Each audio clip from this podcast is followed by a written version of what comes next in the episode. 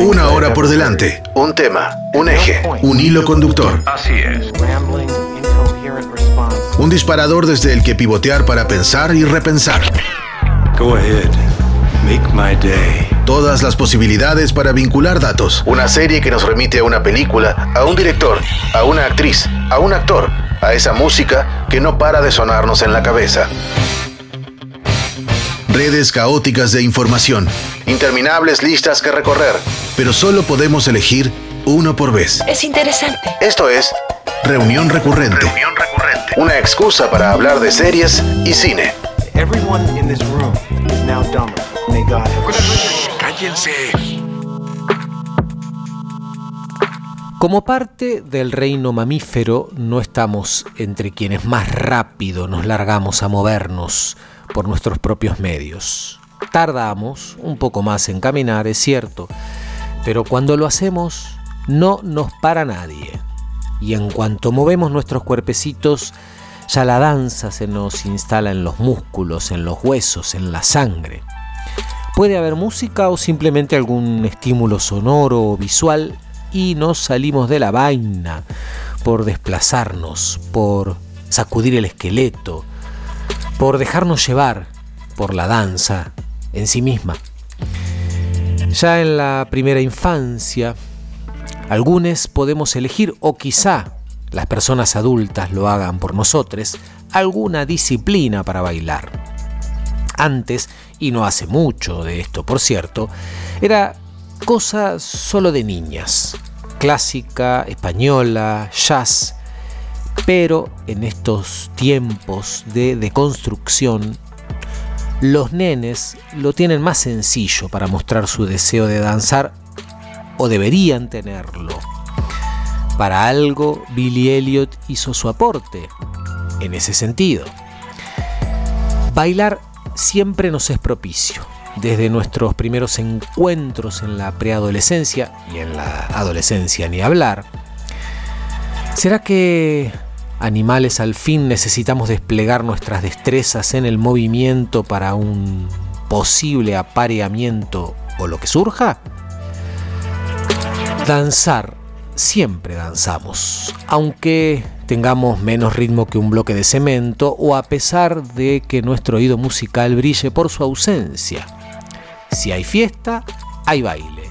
Y bailar en grupo se nos hace necesario. Y cuando disfrutamos en grupo, nos cunde más y mejor. Pero bailar a solas también tiene su encanto. ¿Por qué no decirlo? Bienvenidos, mi nombre es Eduardo Espínola, esto es Reunión Recurrente. El tema de este episodio, danza.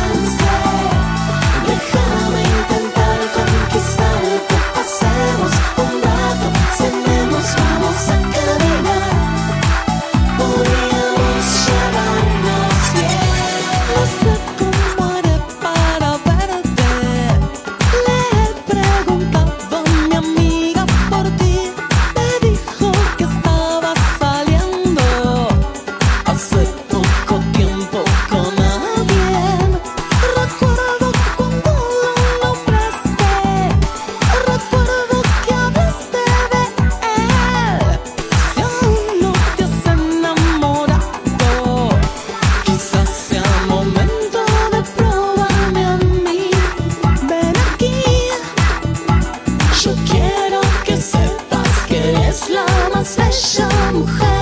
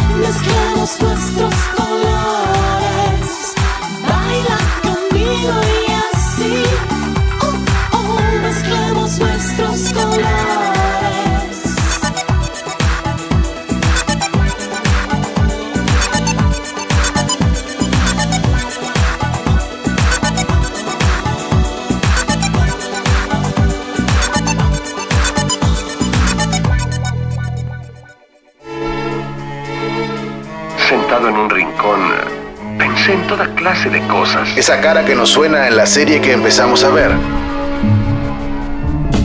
Una canción que suena en una peli y que tarareamos, pero no podemos recordar por qué. Un nombre que nos suena de algo. ¿Por qué me dice todo esto? Reunión recurrente. Atando cabos.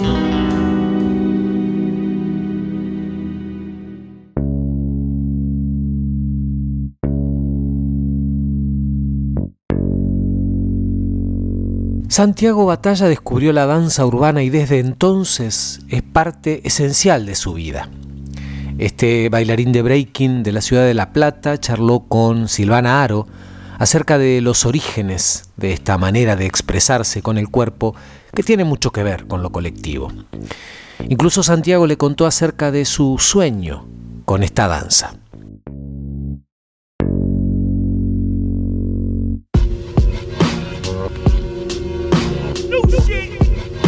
2005 arranqué gracias a mi hermano mayor, que fue con un amigo al patio de mi casa a bailar. Yo tenía 14 años y era muy tímido. Y una vuelta mi madre me pidió que lo vaya a buscar a la esquina del barrio y cuando fui me dijo que lo espere un momento. Cuando me di cuenta que lo estaba esperando, ya estaba haciendo vertical, y ya no podía parar de bailar. Y con respecto a la música, solo miraba Match Music, ¿viste? Y también influenciado por mi hermano eh, Ataque 77, Rock Nacional, Evanescence, Blink 182 y todo eso. Y después también empezó a aparecer Eminem, que era lo único que podías ver en la tele hip hop. Cuando era chico sí le dedicaba todos los días, todo, todas las horas cuando lo descubrí, ¿no? No había, no había tecnología tampoco, así que imagínate. Y ahora tengo laburo y tengo que organizarme un poco porque laburo hasta tarde y, y a veces no se puede juntar la gente y entreno tres veces a la semana. Trato de que sea lo más las más horas que pueda y lo más poder que pueda poner. Y dos días a la semana son tres horas. Arranco con movimientos reducidos, así pequeños. Y a poco para aflojar el cuerpo, para que el cuerpo se vaya acostumbrando a los impactos que le voy a hacer. Y después los sábados sí entreno de 4 a 8 de la noche y un poco más, que es el día que más aprovecho para entrenar y, y mandar toda la energía en ese entrenamiento. La danza que, que, hago se llama breaking, es más conocida como break dance, pero esa, ese nombre se lo pusieron a una película que fue, fue lo que lo hizo más conocido el baile, ¿no? Porque fue muy comercial, digamos. Pero gracias a esa película se hizo conocido la danza, ¿viste? Que se llama breaking, que es uno de los elementos del hip hop, que nació en el Bronx, siempre ahí en los barrios bajos, en los suburbios. El hip hop fue como una alianza de las pandillas que estaban en, en distintos puntos de esa ciudad, porque siempre eran conflictos, muertes, tiroteos, todo. Entonces se decidieron juntarse entre todas las pandillas, hacerse una reunión y llevar a cabo paz entre todos. Entonces, a partir de eso se generó fiestas y entre esas fiestas ahí se descubrieron, se podía bailar arriba, ¿no? Que era soul, disco, todo. Pero llegó un momento que un bailarín bajó al piso digamos, empezó a tirar patadas en el piso o moverse, a deslizarse y todo eso.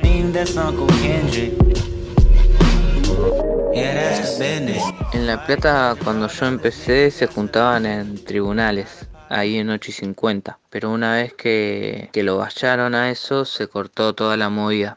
Estaba lleno de, de gente que se reunía a compartir breaking y hip hop, eh, rap, beatbox, de todo. Después se empezó a aparecer en el teatro argentino. Después de ahí nos fuimos para la Loreta San Martín, que ahora la renovaron y la están, la están utilizando un montón. También nos fuimos a la Torre 1 o la Torre 2, obras públicas, que son lugares que están abiertos para todos, pero a veces siempre la policía nos saca. Y ahora por suerte tenemos el agrado de tener un espacio del partido político UCR que nos los dan para entrenar.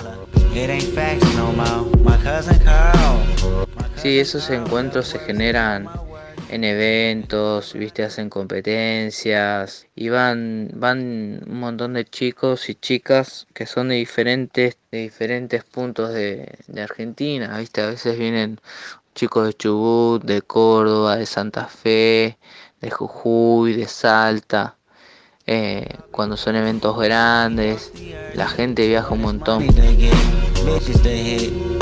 Se hacen por todos lados los eventos. Se puede hacer en el Tigre, en Constitución antes hacían, que estaba muy bueno. Viste en la bajada del subte había una escalera gigante y hacíamos encuentros. Como que Constitución era el punto medio de todo, de todo capital. Y casi todos los b-boys y las beers iban ahí a compartir o hacíamos competencia en sorteo.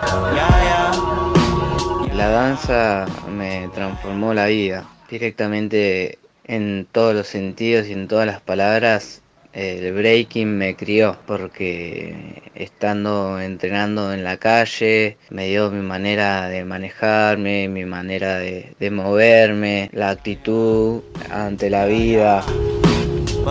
Me aprendí muchas cosas gracias a la danza, como que si no hubiera arrancado a bailar breaking no creo que, que pueda tener esta soltura al hablar y demás, creo que sería muy aburrida mi vida.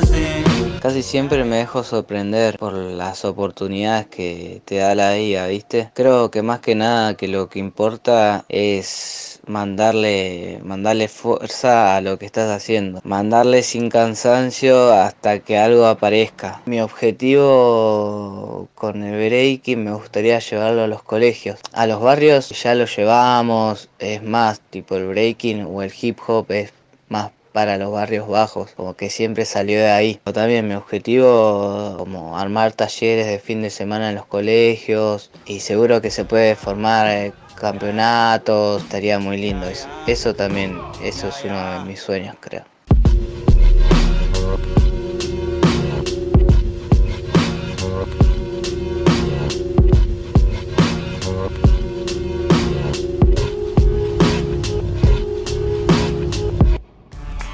un disparador, un tema y algunos, solo algunos recorridos posibles.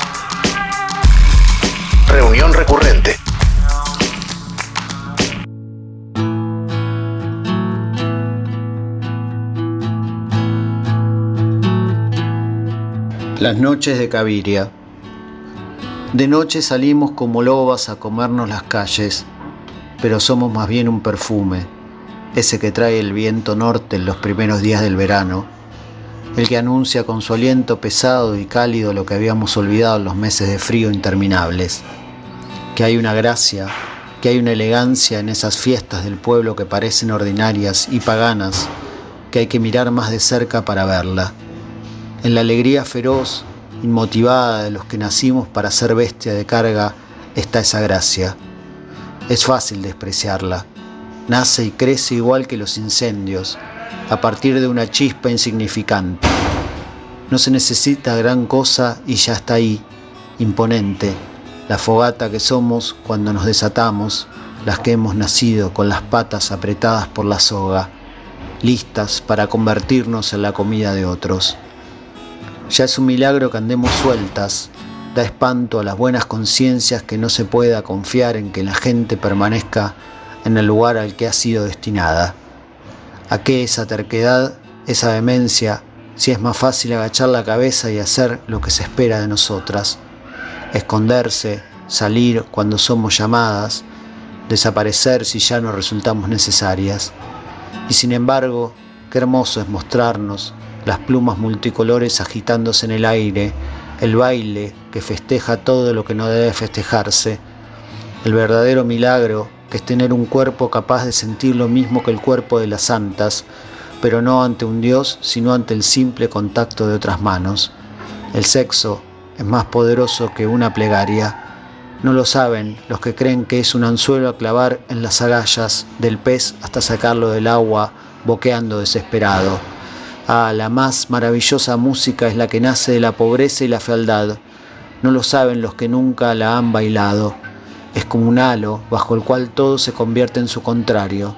La muerte misma retrocede y se le entrega mansa. Cuidado con los que no tenemos nada. Cuando no queda nada que perder, se pierde el miedo. Y ay, yo te aseguro que no quisieras encontrarte con alguien que no teme. No quisieras mirarlo a los ojos, sostenerle la mirada. Claudia Massín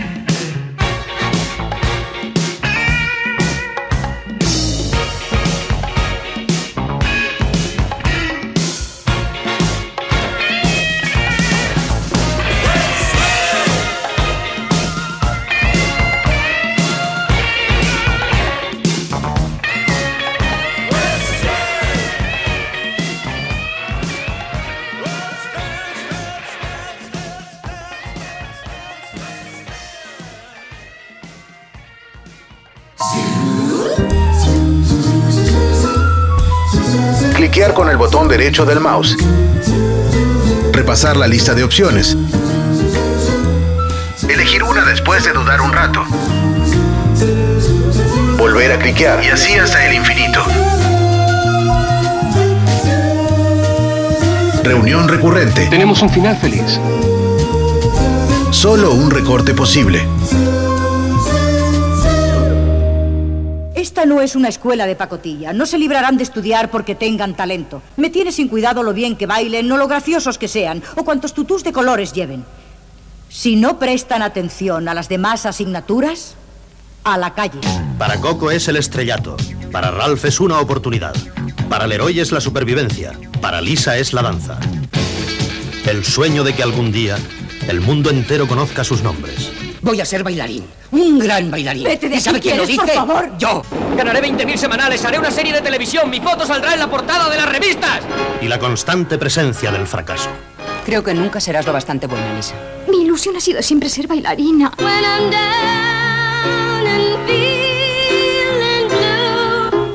Es la entrega. La danza no es una asignatura de la escuela, es una forma de vida.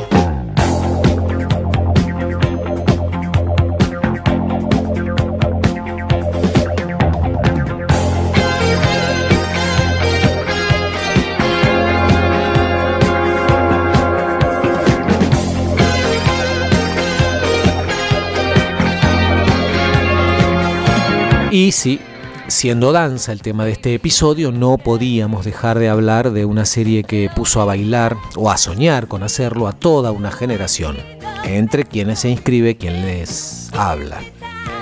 Nos referimos a Fama, qué duda cabe. Derivación de la película de 1980 del mismo nombre, Fame en inglés, de Alan Parker. Este programa de televisión, porque en esos tiempos se lo nombraba así, gira en torno a las y los profesores y alumnos de la Escuela de Arte de Nueva York, la New York City High School for the Performing Arts, para más datos. La lucha por hacerse un lugar en el mundo del espectáculo, bailando, cantando, actuando, las frustraciones, la competencia, las inseguridades, el esfuerzo o la rebeldía, todo para llegar a la cima. La fama cuesta y aquí es donde van a empezar a pagarla, decía bastón en mano Lidia, la profesora de danzas de esta famosa escuela. Corría el año 1982 y Fama se colocó de inmediato como una de las series favoritas dentro y fuera de los Estados Unidos.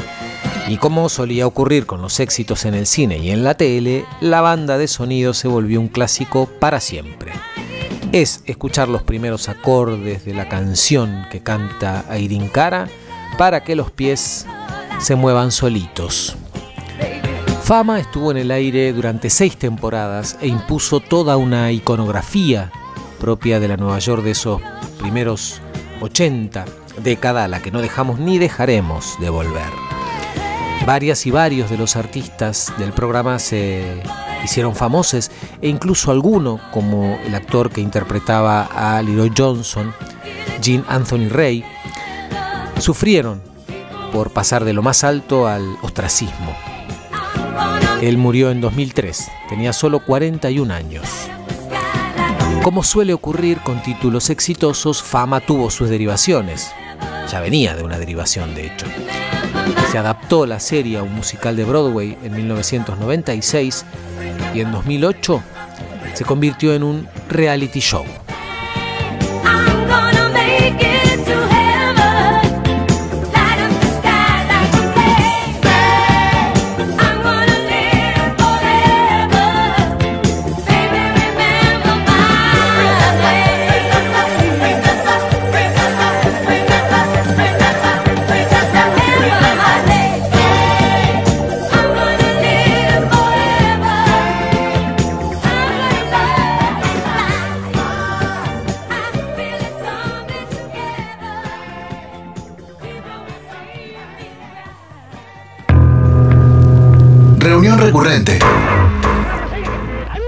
asociaciones libres sobre un mismo tema.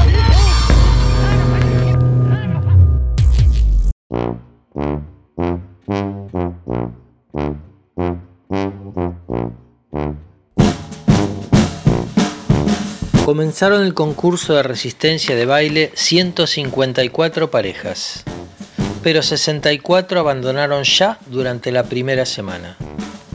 El reglamento exigía bailar una hora y 50 minutos sin interrupción, seguidos de un descanso de 10 minutos, durante el cual se podía incluso dormir.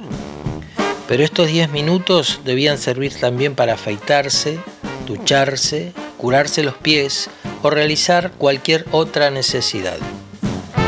Algunos concursantes veteranos nos informaron que el procedimiento para ganar en un concurso de estos era perfeccionar un sistema para aquellos 10 minutos de descanso. Aprender a comer un bocadillo mientras te afeitabas, leer el periódico en pleno baile e ingeniarse para dormir sobre el hombro de la pareja. Pero todo esto eran ardides de la profesión y requerían práctica. Al principio, todo fueron dificultades para Gloria y para mí. Todos los concursantes íbamos dando vueltas por el centro de la pista sin perder de vista las manecillas del reloj. Cuando repentinamente Kid Cam, de la pareja número 18, comenzó a dar bofetones a su pareja. La sostenía firmemente con la mano izquierda mientras que con la derecha le pegaba repentinamente en la cara. Pero ella no respondía. Estaba completamente inmóvil. Después de emitir unos ruidos con la garganta, resbaló al suelo en estado inconsciente. El juez de la pista y dos enfermeros se llevaron a la chica y con los pies arrastrando por el suelo la trasladaron a los vestuarios. Desperté envuelto por el fuerte olor a amoníaco. Uno de los entrenadores agitaba un frasco junto a mi barbilla para que oliera los vapores. Este es el mejor método de despertar de un sueño profundo, decía el médico. Si hubieran pretendido despertarnos sacudiéndonos bruscamente, nunca lo hubiera conseguido.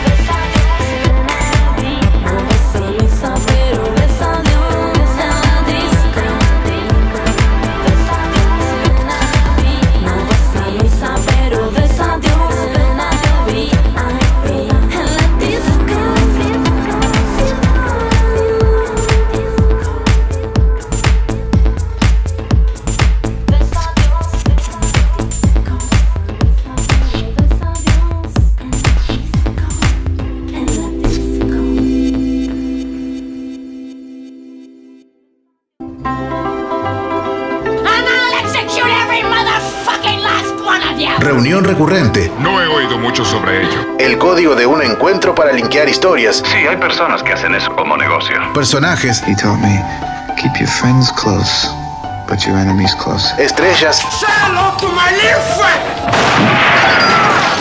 Recuerdos. ¡Artete la puta madre que te parió! Y canciones.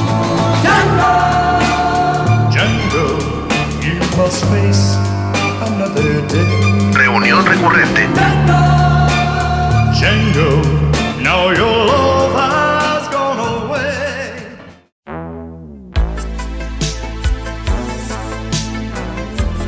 Flashdance es una película estadounidense de 1983 dirigida por Adrian Lyne y protagonizada por Jennifer Beals y Michael Nouri.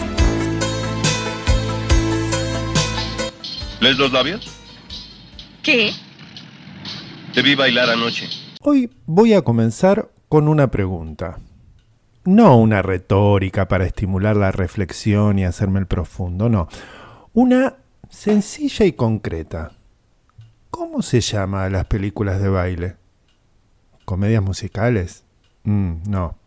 No digo esas que cantan y cada tanto se tiran un paso, no, no, no. Digo esas otras en donde el baile es el lenguaje principal, en donde la danza es el tema o al menos un elemento sustancial en el argumento. Esas que nos hacen mover los piecitos en la oscuridad de la sala o mover los muebles en cuanto terminamos de apagar el televisor para poder desplegar nuestras alas cual mariposas espásticas.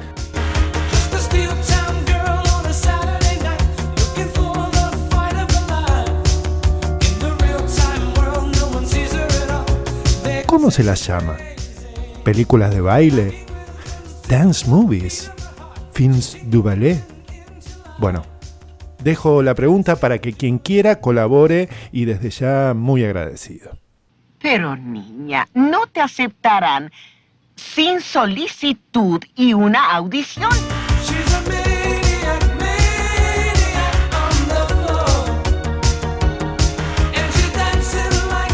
Pensando en estas películas entonces, me aparecieron algunas casi ordenadas por lote, como si cada tanto tiempo la industria propusiera volver a revisitar este género, intentarlo con algún nuevo estilo y proponer una nueva estrella que además pueda sacudir contagiosamente su cuerpo y nos regale alguna pantomima para que despliegue el tío borracho en la fiesta de casamiento.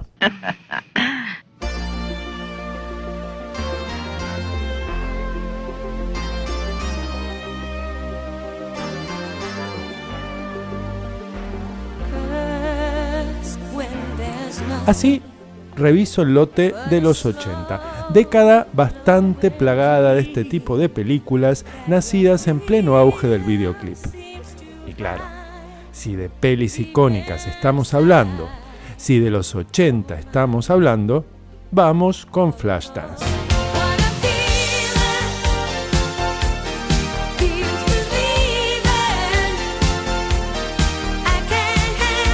La historia que nos cuenta la película no es nada que no podamos prever desde antes de poner play.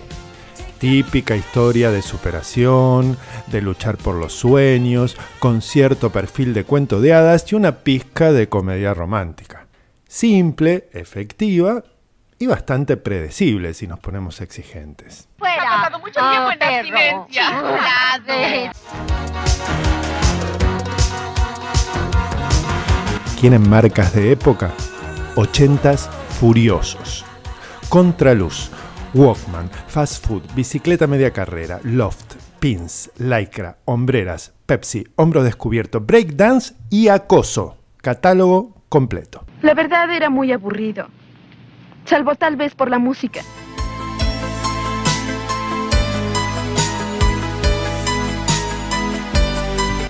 Ay, ay, ay. Releo lo que tengo hasta ahora y pareciera que llegó el momento de aplastar definitivamente a mis recuerdos adolescentes y ponerme a ver algún concurso televisivo.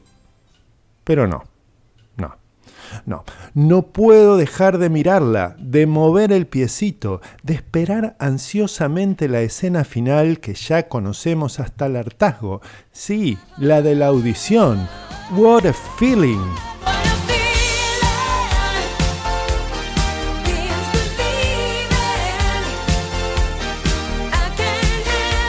Algo tiene esta película, que hace que la mayoría de sus escenas se hayan transformado en imágenes icónicas entre las películas de baile o como se llamen. Aunque se le vea la ambición de éxito para adolescentes, o aunque por momentos parezca que solo es una serie de videoclips hechos para vender el disco de la banda sonora, algo tiene. Él me dijo, si cierras los ojos, puedes ver la música. Algo más hay que hace que uno quiera seguir mirándola hasta el final, si es que te gustan las películas de baile, o como se llamen. No sé si será la protagonista, con esa sonrisa deliciosa y esa combinación única de soldadora y bailarina, o ese boliche en el que se pueden ver las mejores corios de chicas ululantes mientras te comes una buena hamburguesa con papas fritas, o esas escenas en que, aunque los personajes no bailen, funcionan como verdaderas escenas de baile.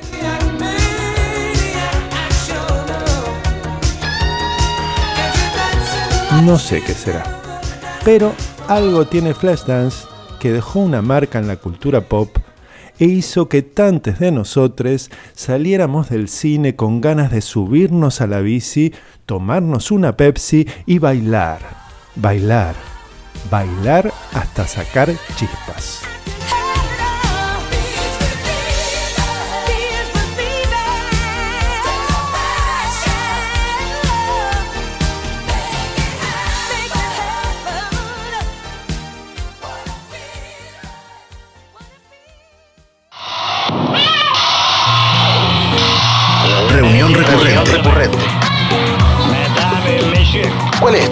Para hablar de series y de cine?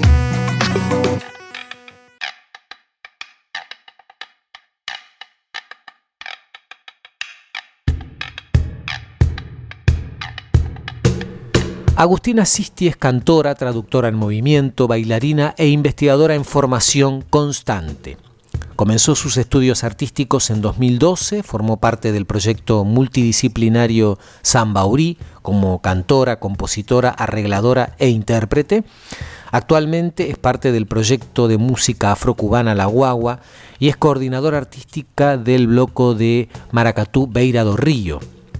Es también docente de canto popular e imparte clases de simbología de danza de orillas y blocos afro en la ciudad de La Plata.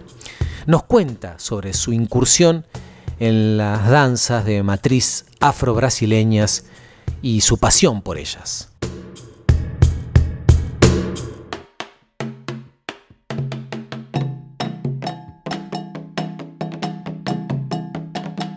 ¿Cómo comencé a estudiar estas danzas? Bueno, yo creo que podemos verlo desde dos lados, desde el lado artístico y desde el lado espiritual. Desde el lado espiritual, yo en el año 2011 aproximadamente empecé a, tener contacto, a estudiar y a, a, conocer gente que practicaba religiones de matriz afro-brasileña acá en Argentina, sobre todo en el conurbano, entendiendo también su manifestación acá en el, en el país.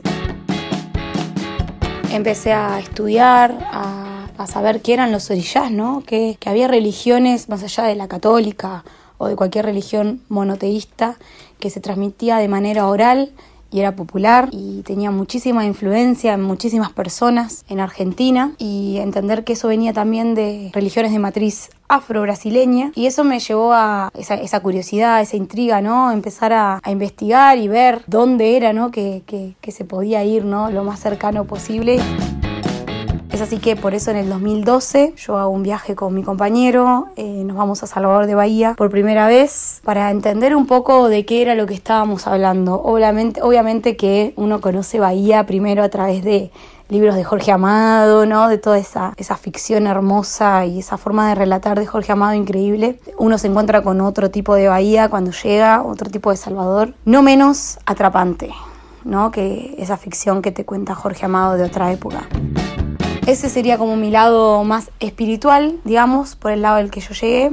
Bueno, después está el lado artístico, ¿no? Por el cual llegué a estas danzas, que es en el cual yo me he desarrollado. Y ese mm, lado viene por el lado del canto. Yo comencé en el 2012, 2013, mis estudios de canto con aquel entonces mi profesora y mi maestra, Janine Martín. ella me sugirió comenzar danza afro para tener contacto más con mi cuerpo. Fue por eso entonces que llegué a conocer a Carolina Frontera, mi primera maestra de danza, profesora, acá en La Plata. Ella daba danza de matriz africana, daba danzas africanas, y técnica silvestre, que técnica silvestre es una técnica desarrollada por Rosángela Silvestre, que bueno, es una de las grandes maestras bahianas. Y ella también después, ese mismo año más tarde, comienza a introducirme en lo que es la danza de orillas.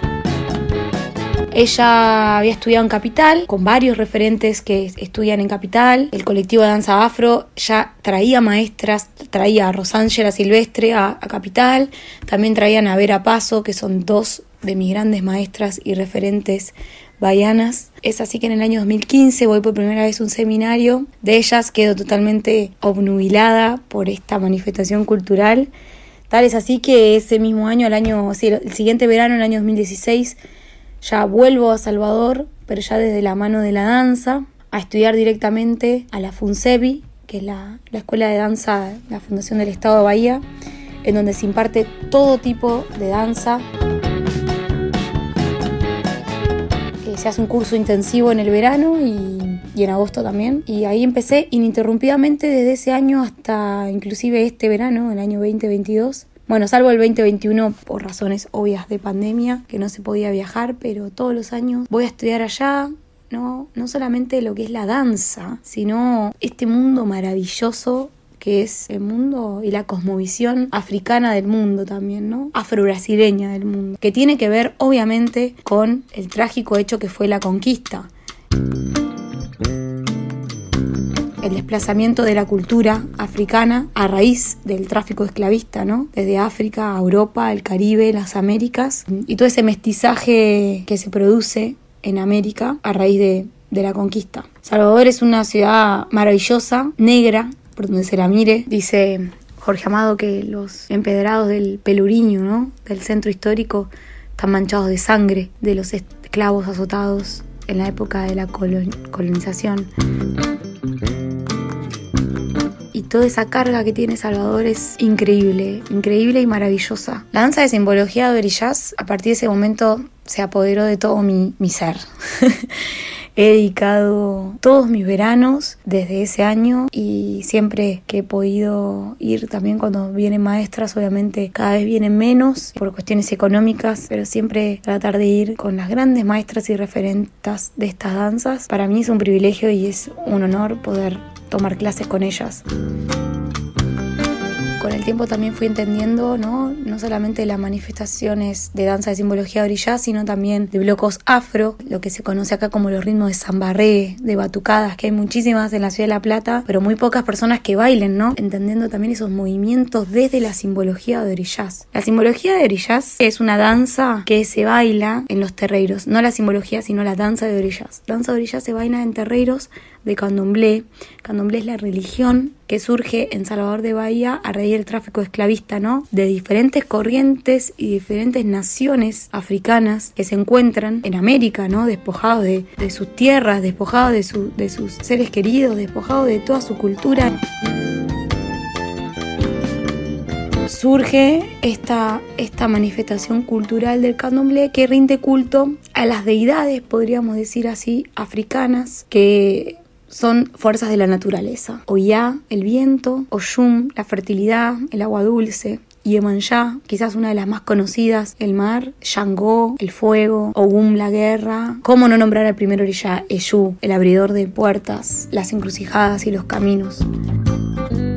Cada orilla baila al ritmo, tiene un ritmo particular, comparten entre sí ritmos también, ¿no? Y tiene una danza particular, que lo bailan las personas que en, lo que es el, el, terreiro de candomblé entran en trance con esa energía, ¿no? Que un ancestro divinizado, es un ancestro que ha tenido paso por lo terrenal y que, y que representa esa energía. Esas danzas fueron llevadas a lo artístico con el paso del, tiempo, ¿no? Primero, obviamente, durante la época de la esclavitud, muy en la clandestinidad. Después, en Brasil, poco a poco, se fueron esa manifestación tomando las calles a través de los blocos afros, del carnaval, ¿no? La reafricanización del carnaval, como quien se dice. Y ese candomblé que era privado, ¿no? En el ámbito privado pasa al ámbito público. De blanco, Mestre King, que falleció en el año, si no me equivoco, 2018, 2019. Yo estaba en Salvador de Bahía cuando falleció. Fue uno de los primeros eh, mestres en llevar al palco, como dicen los bahianos, al escenario, la danza de brillas. Con sumamente todo su respeto, ¿no? Debido, porque hay que entender que lo que hacemos es algo artístico. Es una interpretación de unas danzas que se producen en un ambiente sumamente espiritual y religioso. El cuerpo representa esa energía, sin entrar en, entrar en trance, porque obviamente es parte de una religión que tiene un montón de preceptos, sino que nosotros desde la corporalidad podemos representar y entender con, con, con nuestros movimientos esas fuerzas y representaciones de la naturaleza estas danzas, estos movimientos me conectan con otras temporalidades, con otros pueblos, con una cultura que ha sufrido, me conecta con otra forma de poder interpretar el universo, como que la danza de simbología de Brillaz me conecta con lo colectivo, desde el poder de lo colectivo, pero también desde lo individual, ¿no? que creo que también esa es un poco el poder de la, de, de la visión africana del mundo. Lo individual puede vivir y de hecho se alimenta de lo colectivo y lo colectivo de lo individual.